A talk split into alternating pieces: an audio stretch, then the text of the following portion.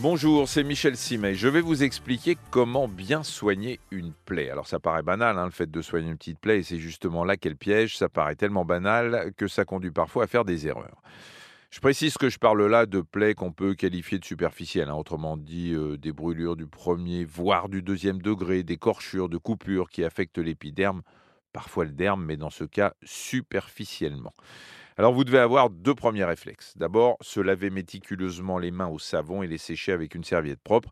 Si vous n'avez pas de savon sous la main, vous utilisez votre gel hydroalcoolique, c'est mieux que rien. Et avec la pandémie, on se doit tous d'en avoir sur soi. Deuxièmement, stopper le saignement. Et pour ce faire, il n'y a pas 36 solutions. Il faut exercer une forte pression là où ça coule.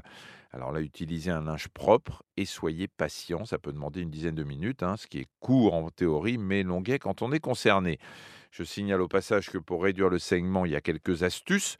Vous pouvez vous allonger ou allonger la personne concernée. Si la plaie se trouve sur une jambe ou sur un bras, bah, vous levez le membre de manière à ce que la plaie se trouve au-dessus du cœur.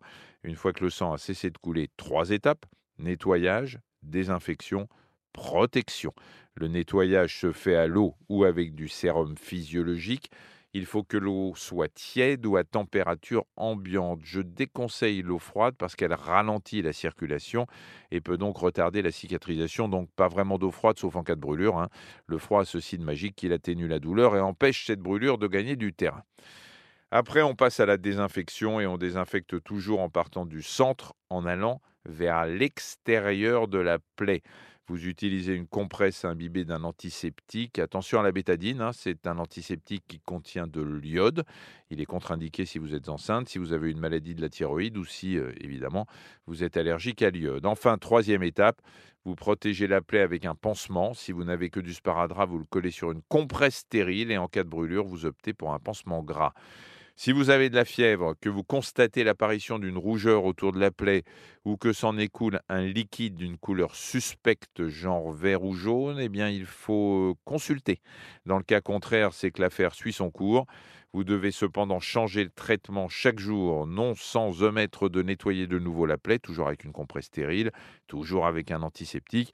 Si vous faites tout ça, il y a toutes les raisons pour qu'au bout de deux semaines, parfois un peu plus, hein, ça dépend de la profondeur de la plaie, toute trace de bobo est définitivement disparue de la surface de votre peau, elle est là retrouvée. Merci d'avoir écouté cet épisode de Ça va beaucoup mieux. Si vous avez aimé, n'hésitez pas à en parler autour de vous et à nous mettre des étoiles. Retrouvez tous les épisodes sur l'application RTL, rtl.fr et sur toutes les plateformes partenaires. À très vite.